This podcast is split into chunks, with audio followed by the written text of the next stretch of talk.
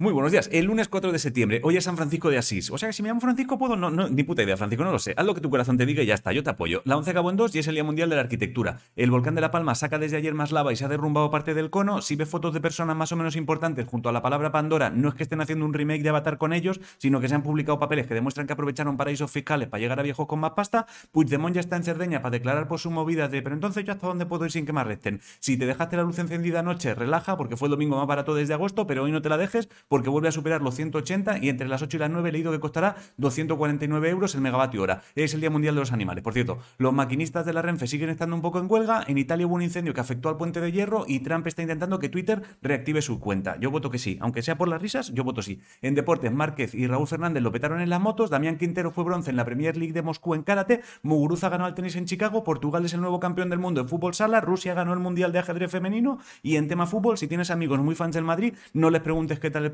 anoche contra el español. En ciencia, desde hoy hasta el 11 se están entregando los premios Nobel y parece que a unos 1300 años luz de la Tierra podría haber un planeta con tres soles. O sea que si buscas un veranito fuerte, ya sabes dónde ir. Eh, es el Día Internacional de los Inquilinos. O sea que si tu casero te lleva churros, es por eso. En cultura, el Museo del Prado ha recuperado 2.000 metros cuadrados que corresponden a las salas donde empezaron las primeras exposiciones. Ayer se entregaron los premios Platino y la serie Patria y la peli El Olvido que seremos lo petaron bastante. Hoy se entregan los premios Max en el Teatro Arriaga de Bilbao, es teatro. Eh, Alejandro Sanz ya tiene estrella en el Paseo de la Fama y si te mola la magia, ayer Jandro hizo historia al convertirse en el primer mago en ganar por cuarta vez el trofeo Full As. Y en juegos de mesa ya está en preventa uno que se llama Balada Triste de Ciudad, que me han dicho que tiene buena pinta. Es el Día Mundial del Hábitat. En videojuegos, la beta abierta del Battlefield 2042 será el 8 de octubre. Si tus hijos están como ausentes ese día, pues no te asustes, es normal. Y en eSports, hoy lo importante es que Movistar Riders ha hecho historia al clasificarse para las playoffs de la EM Masters de CSGO. Si quieres volarle la cabeza a tus hijos, vístete de azul y entra en la habitación al grito de Somos Movistar Riders, motherfuckers. El tiempo, el sol empieza a estar ya más rato cabizbajo que radiante. El horóscopo dice que alguien está a punto de proponerte algo que podría marcar un antes y un después si lo aprovechas bien.